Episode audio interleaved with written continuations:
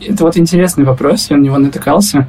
А чувствуют ли цветы, что мы над ними издеваемся, и не кричат ли они в тайне от боли? Это, знаешь, это вопросы, которые приходят в 3 часа утра, когда ты лежишь такой, кричат ли мои цветы от боли? Да, да, да.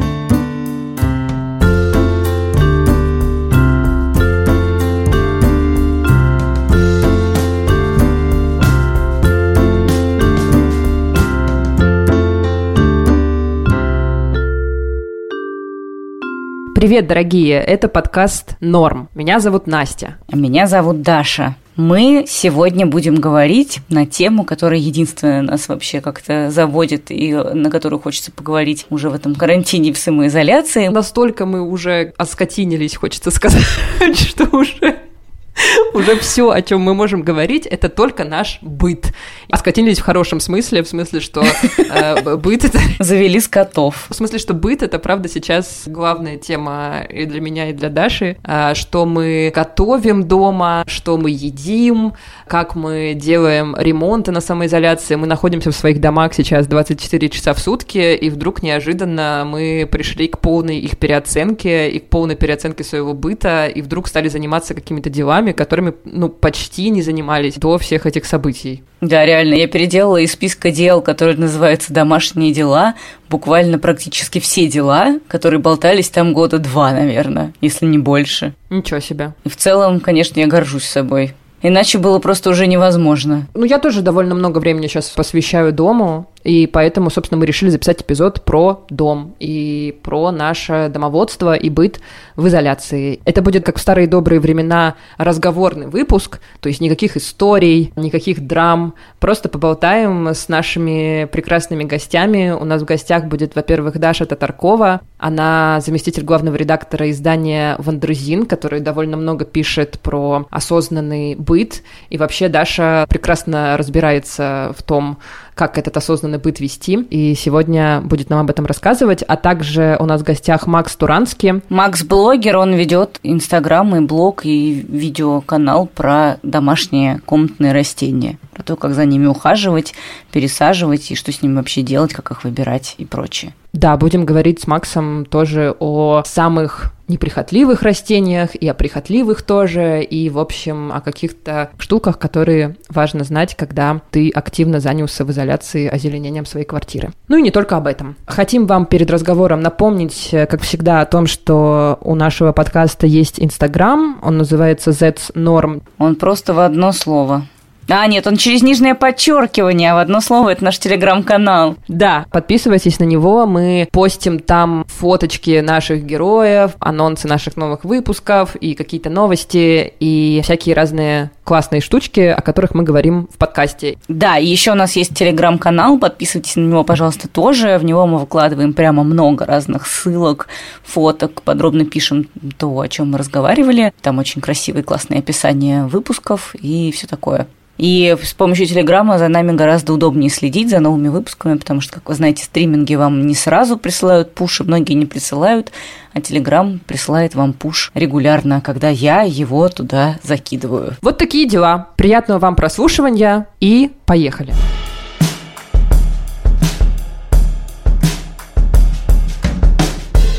Перед тем, как мы начнем разговор, пара слов о партнере этого выпуска. Это онлайн-сервис more.tv, где можно найти фильмы, сериалы, трансляции спортивных событий и смотреть весь этот прекрасный контент без рекламы, с любых устройств и смарт-ТВ.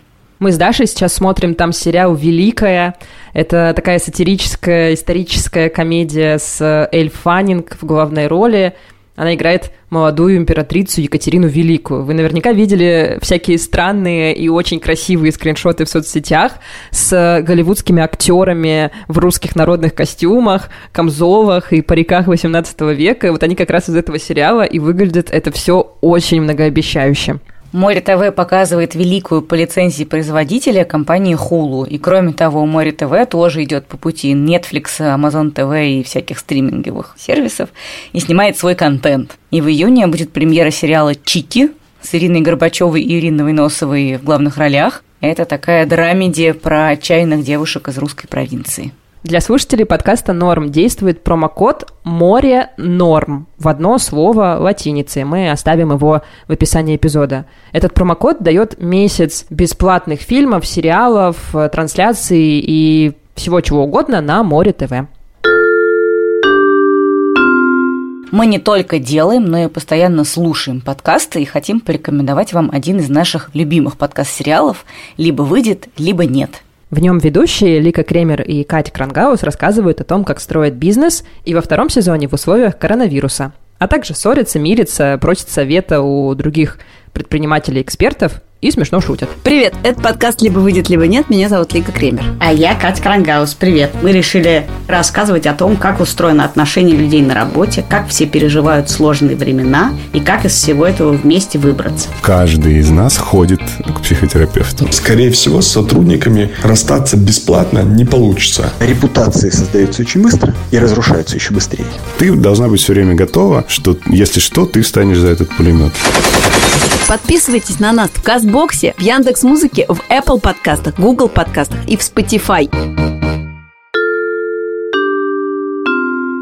Ну что, друзья, Давайте же расскажите, кто что сделал в карантине по дому классного. да, мы сидим в карантине уже третий месяц, да? Даш, ты сидишь, по-моему, больше. Но у нас странное сидение, Это говорит Даша Татаркова. потому что сначала мы сидели не добровольно, потому что мы болели не новым коронавирусом, а просто болели. Это перетекло в карантин, так что да, мы тоже больше двух месяцев сидим уже. Да, ужасно. На самом деле, я не знаю, как вам, а мне в последнее время помогают справляться только какие-то бытовые занятия и какие-то бытовые рутины, типа готовки, уборки, пересаживания цветов, хотя я очень плоха в этом, но я как бы I do my best.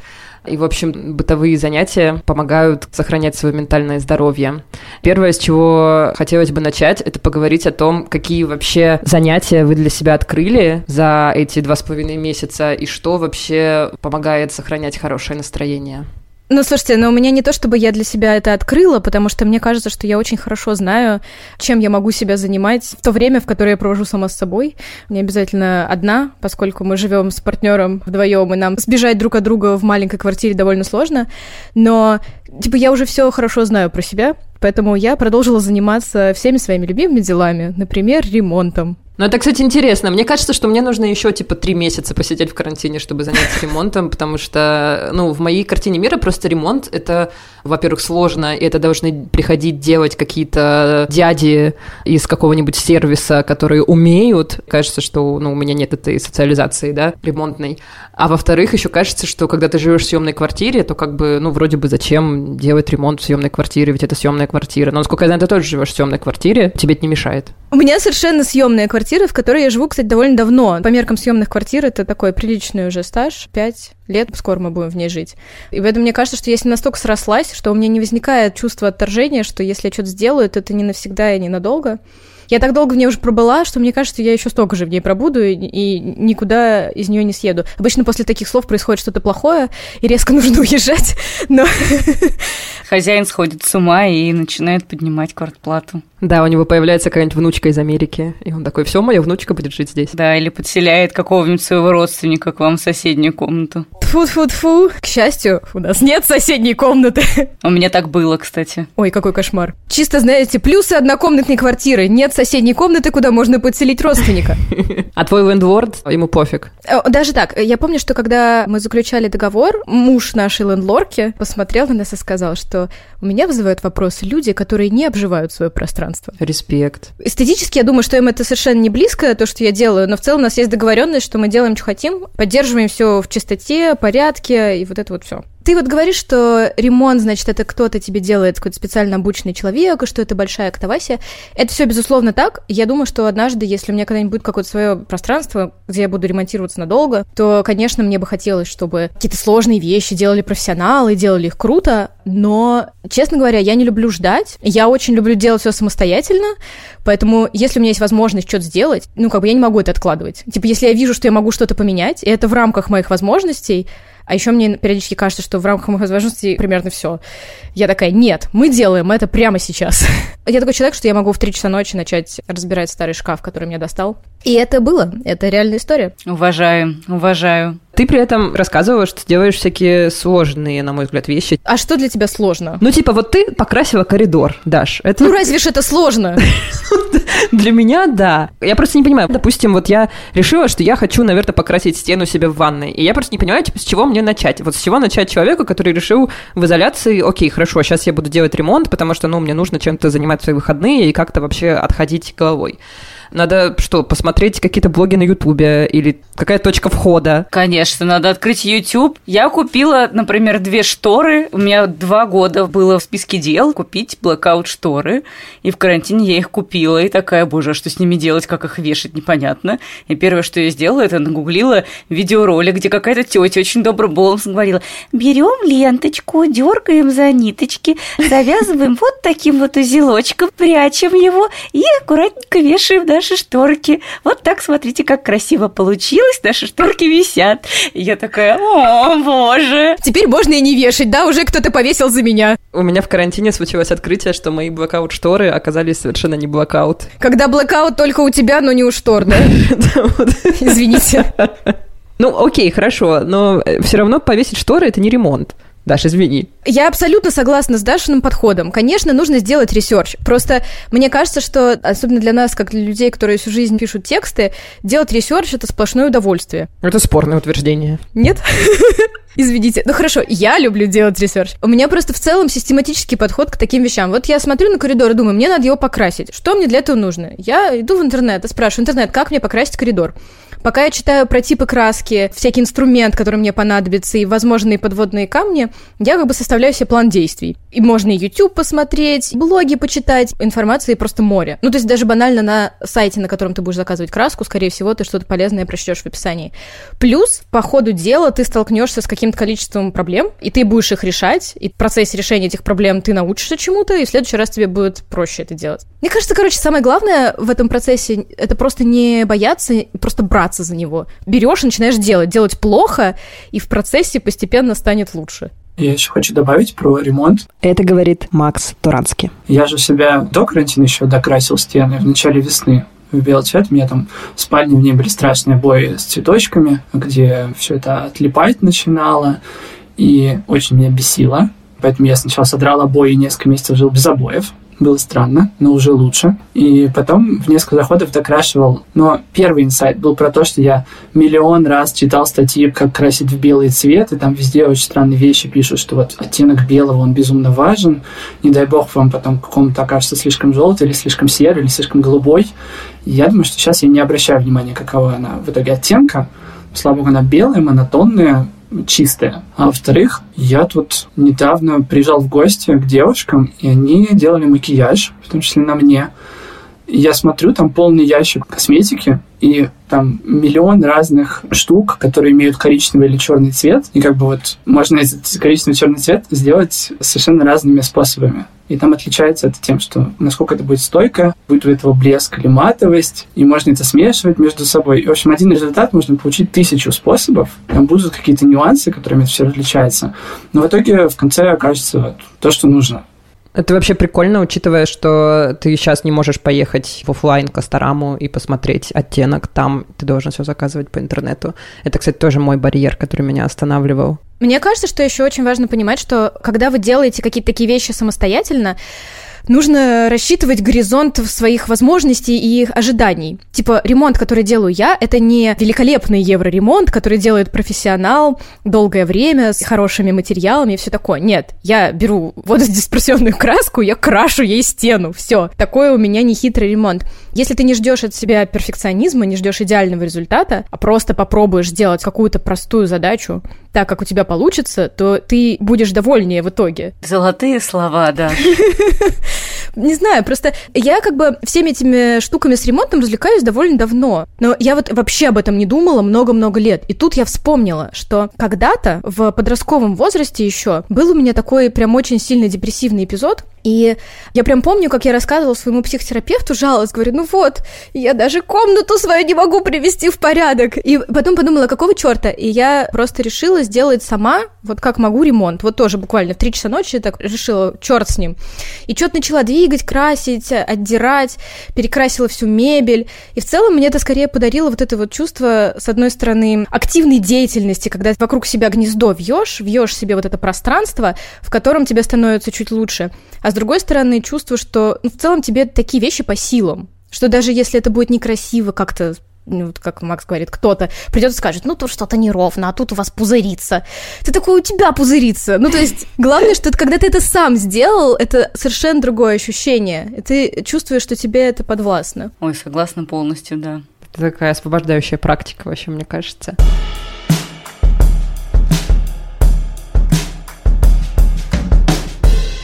А что, расскажите, как изменился ваш быт и ваши дома вообще за это время? У меня максимально просто. У меня есть огромный чек-лист вещей, которые мне надо сделать, поэтому я просто поступательно иду по этому чек-листу. Типа, повесила крючок, поменяла дверные ручки, отмыла микроволновку, постирала шторы. То есть я подходила к каждому углу в доме и думала, надо тут что-то сделать или нет. Если надо, записывала и потом делала. Разобрала абсолютно все, что могла разобрать. В общем, у меня полный, полная мариконда. Вот, кстати, у меня вот это не получается совершенно у меня сейчас завалена квартира хламом, и план был в том, что я вот соберу сумки и буду в ресайклинг отдавать на благотворительность и так далее. В итоге в карантин я вошел с этими сумками, они у меня в кровати, они под столом, они на балконе. И тут еще что-то копится. И в итоге некоторые сумки, которые хорошо было бы отдать на ресайклинг, они все-таки пошли в общие урны. Я себя безумно чувствую вину и ненавижу, что я выкинул там какие-то полотенца, которые кому-то могли пригодиться. Но уже просто вот по уши я в этом. И что изменилось, я заказал себе большой стеллаж, на который я убрал этот хлам, чтобы он вот по вертикали распределился. И там мне нужно просто пластиковые коробки, чтобы их напихать хламом, и все это вот так вот расставить. Поэтому у меня не получается заниматься этими вещами, потому что везде что-то лежит но я на самом деле хожу и смотрю, вот что я сделаю здесь, что я сделаю здесь, и ближайший план — это накупить ткани. Вот, кстати, про ремонт. Для меня такой инсайт, что можно очень много закрыть текстилем, я сейчас хожу и смотрю, что вот на батарею можно тряпочку повесить. Вот здесь у меня получилась какая-то столешница, на которой я цветы расставил, и с нее можно тоже свесить какую-то шторку, э, стеллаж завесить этой шторы. Вот все завесить, осталось только эти ткани найти. И я думаю, что квартира гораздо спокойнее, потому что эти вещи как бы скроются. И это как раз, ну, у меня квартира своя осталась от бабушки. Но я предполагаю, что для тех, кто снимает, вот что-то завесить, спрятать, это тоже отличный вариант. Просто надо посмотреть, вот если вас что-то бесит, но от этого нельзя избавиться, может, это можно ну, либо закрасить, либо вот завесить. Я у себя завесила пятно на обоях плакатом в своей съемной квартире, и это прекрасно работает. Это как бы вариант для ленивых, которые не могут переклеить обои. Это отличный я. вариант. а я спрятала в однотонный чехол безумно бесючий пестрый диван, который в целом меня все время бесил, но когда я стала находиться с ним, типа, три месяца постоянно в одной комнате, я просто такая, ты раздражаешь меня ужасно, и купила чехол, и теперь он просто такой коричневенький, стоит, не отсвечивает, и еще подушечки на него купила, очень красиво. Да, это на самом деле довольно интересный вопрос, потому что я сейчас вообще впервые переживаю такой опыт, когда я практически 24 часа в сутки нахожусь в квартире, в которой я обычно не нахожусь 24 часа в сутки никогда. Ну, то есть я всегда к своим съемным квартирам относилась как к местам, в которых я ночую, завтракаю, отдыхаю, да, там провожу немного времени. А сейчас вот я два месяца здесь практически целый день тусуюсь, и я, конечно, совершенно по-другому вообще смотрю на это пространство и полностью его вообще переоценила и поняла, что если бы переезд не был таким сложным, энергозатратным и ресурсоемким занятием, и если бы можно было там по щелчку пальца выбрать другую квартиру и переехать, то я бы сейчас этим занялась, например. И мне кажется, что многие люди бы этим занялись, потому что когда ты 24 часа в сутки проводишь в квартире, ты по-разному оцениваешь пространство, и требования у тебя к ним совершенно разные. Но я, конечно, тоже гнездуюсь просто невероятно. Но у меня есть лайфхак лайфхаки. Я на карантине, во-первых, постоянно покупаю свечи. Ко мне все время приезжают посылки из Озона раз в две недели, в которых 20 свечек. Даша была у меня дома, она знает, у меня алтарь со свечками в одной комнате, на кухне и вообще везде. И я покупаю еще живые цветы в инстаграм-магазинах, и я покупаю аромапалочки. Вот это мои три лайфхака для, типа, my mental health. А я, кстати, цветочек пересадила, тоже два года собиралась, он мне достался от хозяина квартиры, он сказал, типа, ну, тут у меня цветочек, он уже почти сдох, но, может быть, вы захотите его поливать. И я такая... Может, и не захочу. А я не очень люблю, честно говоря, потому что у меня мама большой садовод и любитель комнатных растений. И так бывает часто, что когда родители чем-то увлечены, они вроде как хотят, чтобы ты тоже к этому приобщился, но они настолько догматичны в том, как они ухаживают за своими цветами, что тебе просто там некуда встроиться, и ты начинаешь просто отрицать это все. И такой, ну все, мне неинтересны твои цветы, фу, ну нафиг.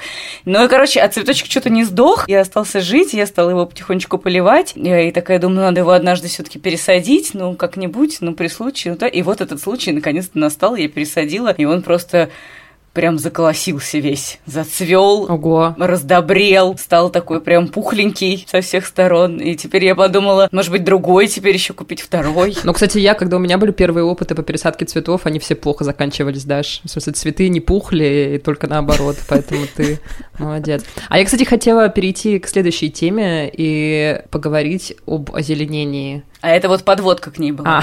Такая. Как сделать так, чтобы ваши цветы распухли? Знаешь, вот это профессионально. С чего вообще начать, если ты на изоляции решил заняться озеленением своей квартиры? А у меня сначала вот встречный немножко вопрос, мне просто интересно. Вот ты сказал, что ты, Даша, пересадила цветок, ты как-то к этому готовился, ты что-то изучал, или ты такая, типа, вот где-то в, на подкорке записано, что цветы по весне пересаживают, и дай-ка я сделаю? Ну, поскольку у меня мама дикий садовод, я все это наблюдала, как она это делала все детство реально. И в теории я, на самом деле, очень много всего знаю про растения. Просто на практике никогда этого не делала. Но все равно оказалось удивительно, что оно согласилось. Ну, интересно, да. Не, ну не то чтобы оказалось удивительно, но просто, ну, как... Все равно порадовалась, да. Какая-то психотерапия начинается, но... Не-не, мне интересно. Просто когда тебе все детство говорили, что ты криворукий человек и все корни обломал, и теперь все сдохнет, когда у тебя внезапно не обламываются ну, здесь даже ты пообломал, но ничего не дохнет, ты такой, М, ничего, я что-то могу. Извините, пожалуйста, за это э, внезапный наезд на мою маму, он не планировался. Все хорошо. Не, я думаю, на нас, на многих так кто-то наезжает, может быть, даже мы сами так на себя наезжаем. Да, я заметил, что все цветочные проекты, которые я знаю, в Инстаграме много коллег, кто делает что-то с комнатными растениями, они во время карантина, не останавливаясь, работали, и люди пишут, что вот не было выходных, сейчас пойду-ка на выходной устрою себе день без цветов, день без переписок, день без того, чтобы расчищать там кому что сейчас отправить не смог, вернулся через три часа продолжать все это обрабатывать. То есть людям очень понравилось заказывать, озеленять, пробовать, если у них никогда до этого раньше не было, и везде вот эти вот в сторис, там типа вот сразу купил себе пять, и мое там слабое сердце, оно такое... И ты такой, из вас выживет только один. Останется сильнейший. Да, я там могу предсказать, какой именно. А, вот, это, с одной стороны, странно, необычно, и я понимаю, что много будет смертей, много будет больных, много будет чувства вины. Но, с другой стороны, невозможно без этого. То есть вот на людях, на животных все-таки не гуманно учиться вот с ошибками. Нужно все-таки делать серч, пока ты не будешь уверен. И делать под руководством каких-то более опытных людей, если мы говорим там врачах-ветеринарах обязательно. Но с цветами все-таки это развлечение. Ну, это вот интересный вопрос, я на него натыкался. А чувствуют ли цветы, что мы над ними издеваемся, и не кричат ли они в тайне от боли? Это, знаешь, это вопросы, которые приходят в 3 часа утра, когда ты лежишь такой, кричат ли мои цветы от боли?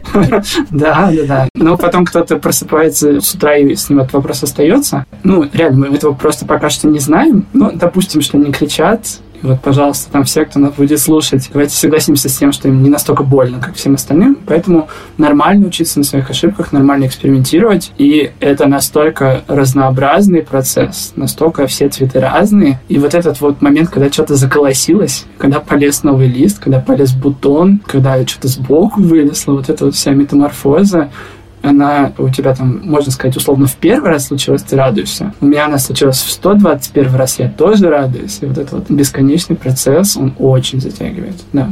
Мне очень нравится эта мысль, я совершенно поддерживаю. Это безопасное пространство для того, чтобы почувствовать, знаете, вот э, есть ситуации, в которых нас как бы жизнь настраивает там на неудачу, да, на провал. А вот с цветами и с растениями можно сделать так, чтобы тебя заранее ситуация настроила на успех. И когда этот успех у тебя случится, ты будешь супер счастлив. Типа купить себе растение, которое очень сложно заморить до невменяемого состояния, и как только у тебя происходит с ним что-то хорошее, ты чувствуешь такой прилив сил, такой, да, я дарю жизнь. Но у меня обратная неприятная ситуация, потому что иногда я радуюсь, когда мои растения умирают, потому что у меня нет места для них больше. Это, пожалуй, единственный недостаток. Потому что есть некоторые, которые очень хорошо себя чувствуют, и они становятся все больше, и я не знаю, что с ними делать. И мой партнер на меня периодически ругается и говорит, что растения скоро нас выселят. Но, к счастью, естественный отбор убивает их периодически, поэтому нет, они нас не выселят. Естественный отбор в кавычках. Какой у тебя топ простых растений, вот которые тебе лично прям по душе? Ну, это опасный вопрос, потому что этот топ, он для меня топ, а всем другим людям важно взять то, что нравится, то, что прям отзывается. И за ним тогда будет мотивация ухаживать. А если взять растение, ну, из топа вот этих вот самых неприхотливых, ну, это будет растение, которое очень медленно растет и вообще с годами не меняется, то ты к нему охладеешь и не будешь э, ничего от него испытывать. Тебе будет пофиг. Я вот все время руководствуюсь этой логикой, что я беру не неприхотливые растения или растения, которые должны выжить, э, ну, там, именно с моим освещением и там, не знаю, с моим положением окон и еще чем-то, а я беру всегда вот эти растения, которые мне очень нравятся, и угадайте, чем это заканчивается все. Ты им не нравишься, они такие, пока. Да, и они кричат от боли потом.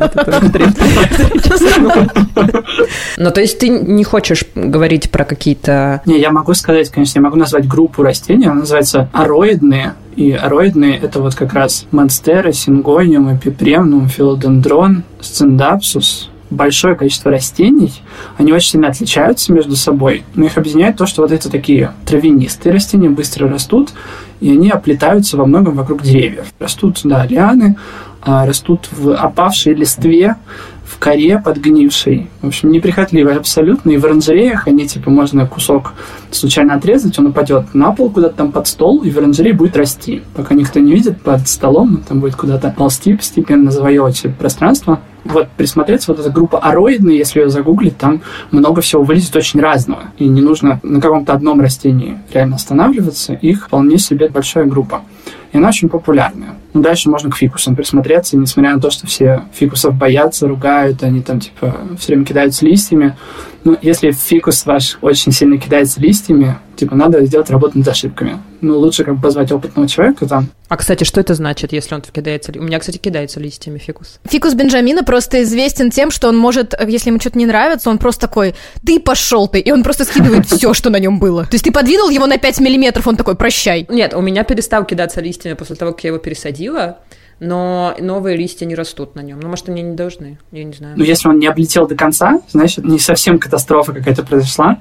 Я это недавно, на самом деле, прочитал, что вот фикус на родине в Индии, когда наступает засушливый период, он просто часть листвы сбрасывает. Не как наши растения, которые полностью облетают, а он такой лишний балласт, типа, приспустил, меньше листьев приходится на себе тащить, и эту засуху как-то пережил в более облегченном варианте, потом весной оброс. Это во-первых. То есть он в какой-то момент, когда у нас, видимо, наступает осень, когда что-то резко меняется, он считает, что вот начинается этот новый сезон, он немножко так вжух, полысел, оголился немного, но немного, не полностью.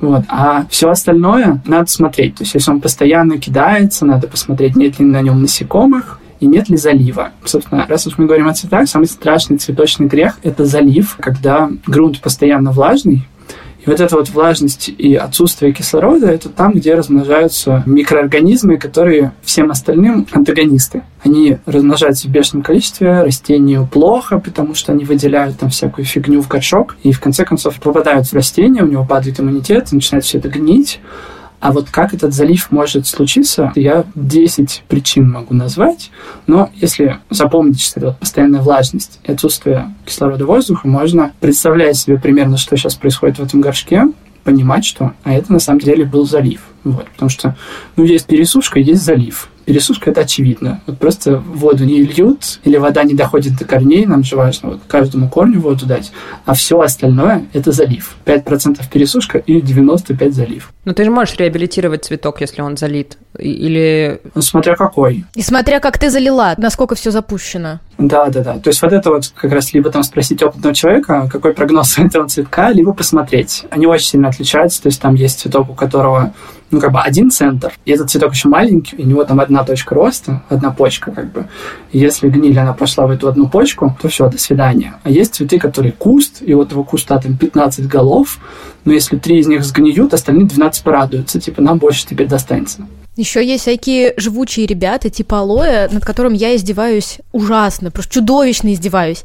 А оно все равно продолжает давать новые ростки и новых детей, и такой, ну, пожалуйста, не убивай нас. И оно у меня постоянно подгнивает, и ему хоть бы что. То есть я убираю подгнившие части, сажаю его заново, он такой, фу, спасибо. И оно продолжает расти. Мы говорили про воду, я хочу сказать про свет, потому что ароидные в этом смысле смешные ребята, потому что они очень разные в плане света. Есть те, которые вот у меня, например, хорошо бы себя чувствовали, а у меня очень-очень темно. Есть те, которым тяжеловато. И я в итоге дошла до того уровня развития цветовода. Этот покемон эволюционировал до множественной подсветки. И я на карантине как раз купила себе к своим имеющимся лампам такой такую вот прям большую, крутую, мощную лампу с дневным белым светом, чтобы досвечивать своих взрослых растений, в том числе монстеру, потому что они мне очень страдают в темноте, им прям плохенько, не дают новых листочков. И стоило мне повесить лампу, как все поперло, как они довольны. Да, может, мне тоже лампа нужна. Блин, столько захотелось сразу сделать с цветами. Но я, кстати, хочу сказать, что я очень рекомендую фикусы. С Бенджамином никогда не экспериментировала, но у меня вот всякие эластика и вот такие ребята, у меня с ними был всегда большой успех, несмотря на мои сложные, сложную ситуацию с освещенностью. А еще на карантине, кстати, вот ты спрашивала, что я обнаружила на карантине. Не столько я с ремонтом, сколько с цветами, потому что у меня так начало колоситься каланхоя, что я не успеваю его просто отрезать и отсаживать. С ним что-то невероятное происходит. Оно на карантине решило заполонить просто все. У меня очень много отростков каланхоя, я не знаю, что с ними делать. Мы можем раздать их слушателям подкаста «Норм». Давайте разыграем в Инстаграме «Норма» один отросток от Даши. Даш, ты согласна? Вообще без проблем. Давай разыграем пять. Главное, что это выглядит максимально непрезентабельно, потому что я решила, что я не буду пока тратиться на горшки, а я, как настоящая просто бабуля сотого левела, я взяла банки из-под сметаны, у меня уже колонхоя в банках из-под сметаны, то есть я пошла в разнос. Супер! Дорогие слушатели, мы разыграем в своих соцсетях на этой неделе отросток колонхоя от Даши Татарковой. Следите за нашим инстаграмом, подписывайтесь на него. В баночке из-под сметаны. хочу вклиниться про свет, что вот как мы можем оценить, светло у нас или темно, об этом можно прочитать 100 постов, несколько книг, но купите одно растение, поставьте его и посмотрите на него. Оно может выглядеть нормальным, может выглядеть прям, ну, какой-то средней степени, вот, что оно немножко вытянутое, немножко бледное, немножко какой-то мелкие листья, и может выглядеть совсем умирающим. И если оно выглядит более-менее, то все ок.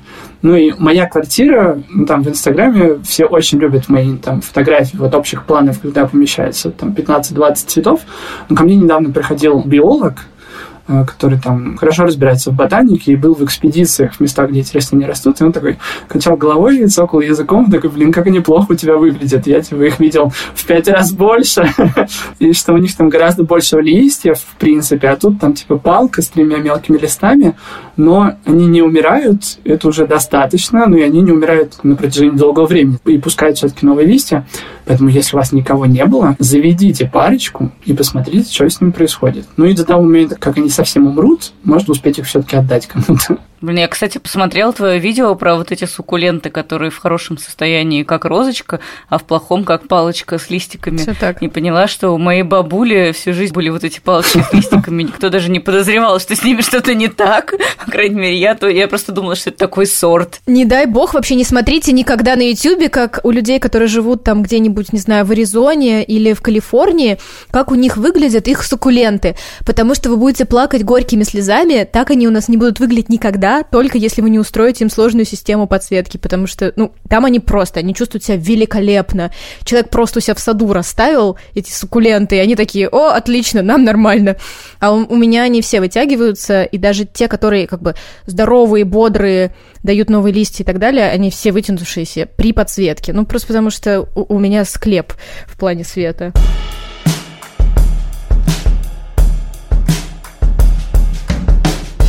Хотите, я вам про хлеб расскажу? Давай. О, кстати, да, все начали печь хлеб. Буду честна в этом вопросе, потому что тут, конечно, не я главная, а главный Гриша, человек, который готовит в нашей семье. Вот, и мы решили на карантине наконец-то заняться хлебом. Был у нас такой жизненный план испечь хлеб. Знаете, как посадить э, фикус, значит, сделать ремонт, испечь хлеб. Посадить репку. Ты шутишь про репку, а мы реально... Репка — это слово этого карантина, потому что в игре Animal Crossing фигурирует репа. Так вот, значит, решили спечь мы хлеб. Грише удачным образом на день рождения, как человек, который любит готовить, родители подарили такую вещь, как чугунок. Он же казан, он же такая толстостенная посуда, которую можно ставить в духовку. И это оказалась идеальная посуда для хлеба, потому что, оказывается, в ней можно выпекать, потому что там одновременно есть и пар, и жар. И мы стали, начали свои эксперименты с хлебом. Это оказалось супер просто. Я могу дать ссылку на видео, по которому мы это делаем. О, давай, да. Хлеб оказался просто невероятно простой вещью в исполнении. Первое время мы подсчитывали, сколько раз мы испекли хлеб, потом мы забили на это дело, потому что хлеба стало слишком много. Это же долго, да? Это же какая-то долгая история, что ты на ночь оставляешь тесто. Нет, все зависит от того, что и как, опять же, ты хочешь испечь. Мы выбрали самый простой вариант, без закваски, просто дрожжевой хлеб, который ты замесил, полчаса подержал, потом еще полчаса подержал и испек. То есть никаких сложностей. Можно делать более сложный хлеб на закваске, но это мы еще пока не дошли. Хлеб в этой штуке получается просто великолепный. То есть ровно, знаете, такой инстаграмный кинфолк хлеб, у которого такая нежная румяная корочка. И большие поры. Да-да-да, вот это все. И он так красиво надрезан. В общем, ох, хлеб великолепен. Э, С тех пор, значит, мы сделали несколько раз также домашнюю пасту. Сделали тесто, раскатали, разрезали, получилась свежая паста. Супер. Тоже довольно просто ужасно тяжело с точки зрения просто физически, потому что у нас нет пастомашинки, и я просто раскатывала бутылкой, потому что скалки у меня тоже в тот момент не было, но это не остановило меня. Честно говоря, мы, мы довольно много всего сделали, каких-то странных кулинарных приколов. Но в целом у нас такой настрой, что раз уж мы сидим дома, и нам нужно как бы максимально себя занимать разной активностью, а не только работать и спать, и есть. Мы очень много готовим, и это невероятно тоже как-то возвращает тебя в момент, вот это тоже такая медитация, значит, сидишь, там свое тесто месишь, печенье ставишь, щупаешь это все. В общем, очень классно, очень довольна.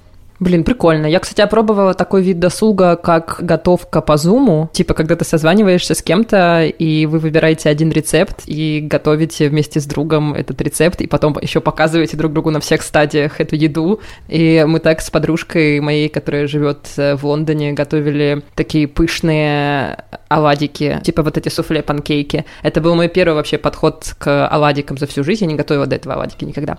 Я вообще не то чтобы классно готовлю, но это было прям прикольно. Я советую всем такой досуг, потому что он довольно смешной. Мне кажется, само замешивание теста, оно какое-то прикольное, потому что я готовил панкейки. Я даже не скажу, что я их умею готовить, я просто знаю там сайт инди-шефа и помню, что там есть рецепт панкейков. Я помню, что по нему у меня все получилось. Но там в последний раз я такой, дай-ка я отступлю от рецепта, помолился, и обычное молоко заменил на овсяное, и все все равно получилось. Вот, и тоже мой инсайт про ремонт, про макияж, и тут он тоже работает, что можно заменять продукты. Не волноваться, заменил там молоко одно на другое. В каком-то другом рецепте я там пек печенье по инстаграму, я заменил кокосовое масло на обычное, там сироп тубинамбура на сахар, и тоже все получилось. И я такой, вот, я наконец-то 27 лет понял, что я все-таки могу это делать. И это не так страшно, главное попробовать. Ну, и, конечно, я был заранее готов, что, может быть, сейчас все не получится. Эти печенья выглядят страшно, и, может быть, внутри будет совершенно что-то несъедобное. Но я их съел, и все было окей. Ты сидишь с нами, ты выжил. Все хорошо. Да-да-да. Я хочу тоже опробовать какой-нибудь рецепт печенья. Ну, во-первых, я на изоляции окончательно приняла тот факт, что мне не доставляет удовольствия ни один вид готовки, кроме выпекания. Ну, в смысле, что все остальные как бы просто окей, а вот выпекание это прямо клево. Ну и вообще вот это все, что связано с тестом, от панкейков до пирогов, это мне прямо очень нравится. И это прямо, да, такой вид медитации и все такое. Я, во-первых, горячо рекомендую сайт э, Bon Appetit. У них есть очень классный YouTube-канал. Ну и, собственно, на сайте у них очень хорошие рецепты. Мне кажется, что можно попробовать начать Bon Appetit, потому что все, что я оттуда готовила, если просто следовать рецепту, хотя бы в плане измерений, потому что когда ты выпекаешь, очень важно придерживаться четко того, что там написано. Типа, пусть ты меняешь там масло на масло, но главное класть определенное количество. То я уверена в твоем успехе. Мне кажется, что все получится. О, спасибо, что ты уверена. Спасибо большое. Что еще мы не обсудили?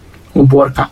Но я, кстати, хочу сказать, что мое самое главное очередное открытие, к которому я прихожу снова и снова, что реально прежде чем что-то организовывать какой-то уют, самое главное это избавиться от всего, потому что пока у тебя захламленное пространство, даже не понимаешь, с чем ты работаешь. А я, конечно, периодически склонна к накопительству, что вот мне что-то вот это жалко, и вот эту статую попугая жалко. Как бы даже, знаете, не то, что уборка, а вот именно, что наведение порядка и понимание, без чего ты точно можешь прожить. Вот это прям мой главный лайфхак всегда. Ну, я пришел к тому, чтобы особо освобождать все-таки зонами. То есть я вот не могу, как Мари Кондо, она пишет, что нужно взять и всю квартиру перелопатить. Правда, во второй книге там уже пишется, что она встречается с людьми по 5-6 раз и не разбирает все это в течение там полугода. Вот, я понимаю, что мне проще все-таки, наверное, ориентироваться там вот этот стеллаж, вот этот комод, или, может быть, вся спальня, если я все-таки уже перед этим частично что-то почистил.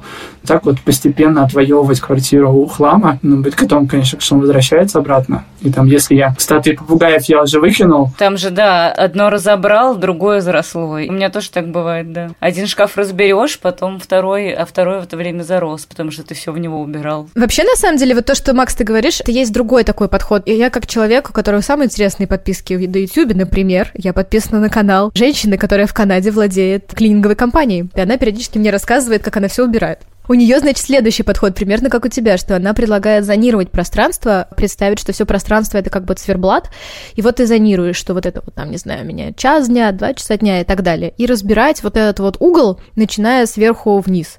То есть, грубо говоря, если ты вот у тебя вот в этом куске пространства, как ты говоришь, у тебя комод, ты просто сверху смотришь, надо ли там что-то протереть, все ли там, не знаю, может какая-нибудь полка захламленная, потом глазами двигаешься вниз, а вот теперь я пространство на комоде уберу, а потом я внутрь залезу, а потом я еще внизу вокруг него пропылесосю, ну и в целом вот этот кусок я закончил. Вот и день прошел. Да-да, реально, это тоже вполне легитимный подход, как бы не обязательно, как Мари Кондо, все внимать. Да, и плакать и класть обратно, потому что жалко. Мы когда с моей подругой разбирали мои вещи, потому что я еще до карантина в несколько подходов с разными подругами, значит, со слезами на глазах разбирала свое шматье. И потом у меня реально было несколько моментов, когда она подруга уходила, и я тихонечко как бы вынимала из пакета на отдать пару дырявых футболок, и их обратно, и такая, не волнуйся, ты никуда не уходишь. Слушай, я все время так делаю с Ильей, с моим мужем, потому что на него иногда нападает тоже настроение повыкидывать все к чертовой матери. Я иногда тоже вытаскиваю из кучи. Такая, ну вот этот цветок еще чего, я, может быть, его подошу и свяжу, там, увезу на дачу его. Да, у меня такие отношения, честно говоря, были только с моей мамой все время в детстве. Я тоже все время все выкидываю, а моя мама подходила и такая, я вот это бы еще взяла бы, поносила, а это можно отдать тете Мане, у нее как раз дети пошли в восьмой класс. Ну это хорошо, это своп практически, все правильно. Да, это постсоветский ресайкл. К слову, о мамах и о постсоветском я заметила, насколько мой быт в последние 3-4 месяца похож на быт моих родителей, и как меня вдруг внезапно увлекли все те же вещи, которые увлекали, ну или там не увлекали, а просто которыми занималась моя мама, типа уборки каждую неделю довольно тщательной, готовки пару раз в день, поездки на дачу и выкапывание там одуванчиков и все прочее. И ты просто такой понимаешь, типа, ну вот так развлекались твои предки, когда у них не было крафтовых баров. Мне кажется, что самоизоляция вообще был интересный опыт, в том смысле, что он подчеркивает какие-то вещи, которые в нас и так были. Потому что я человек очень такой, я гнездовая птица, я устраиваю быт, дом, я всегда этим занималась и буду заниматься вне зависимости, есть изоляция или нет. Тут, мне кажется, очень важно не, как бы не через насилие этим всем заниматься, потому что мне это доставляет искреннее удовольствие. То есть есть тех людей, которые счастливы, когда они думают о том, что они сейчас пойдут покрасить стену. Если вам не доставляет это удовольствие, совершенно не нужно над собой издеваться. Возможно, есть, да, такой флер, что, ой, типа, надо вот сесть и начать заниматься домашними делами, ну ты же сидишь дома, что ты этого не делаешь, вот у тебя же есть возможность. Никто, никто никому ничего не обязан. Я понимаю, что мой случай скорее специфический, что я от этого кайфую. Никто не обязан любить убирать вокруг себя или там красить стены. Да, но есть еще вот я открыл, что эти занятия, можно из них получать откровенный профит, потому что я сейчас, образ жизни изменился, но изменился в том плане, что я 10-12 часов стою за компьютером и с телефоном, потому что и блог, и работа, и там онлайн-курс, я в итоге не занимаюсь своей любимой рутиной, Раньше у меня цветы это была прокрастинация и что-то такое, что я большую часть дня с ними занимался. А сейчас я такой, божечки, я могу сейчас вымыть посуду, и телефон невозможно держать, и он там выключается, потому что я не смотрю в экран. И я такой просто мою посуду, мою плиту, или иду постельное белье убирать в машинку. И я понимаю, что в этот момент вот какая-то тишина такая наступает, и я такой наконец-то отдыхаю. Хотя раньше это все были моменты такие, переполненные ненавистью, когда тебя родители заставляли этим заниматься, и ты считал, что это повинность, э, вообще непонятно что, зачем кто это придумал, зачем этим люди занимаются. А сейчас, ну, у меня не получается понять, куда мне вставить спорт или какую-то зарядку, или йогу, или еще что-то. И вот это вот моя отдушенная активность, пойти помыть посуду, и это вот медитация. Или я понимаю, что вот сейчас я пересажу два цветка, И это будет вот полчаса моя вот эта вот э, отдушина. Вроде эти вещи были раньше, но сейчас они такой вкус приобрели новый. И, может быть, этот ремонт получится очень плохо, и все будет пузыриться. Но то, что вы просто полчаса проводите туда-сюда там кисточкой по стене, это будет вот этот магический какой-то эффект расслабления, и ухода от того, что преследуется. Да, это очень прикольно. Мне кажется, что с готовкой это тоже точно так же работает. Типа, окей, ты можешь приготовить не идеальный хлеб, но зато ты можешь так нормально помедитировать в процессе. Еще классно все трогать. Когда ты готовишь, ты все трогаешь. Я вот очень люблю все трогать. Мне кажется, это тоже очень медитативный процесс. Да, трогать классно. Трогать классно.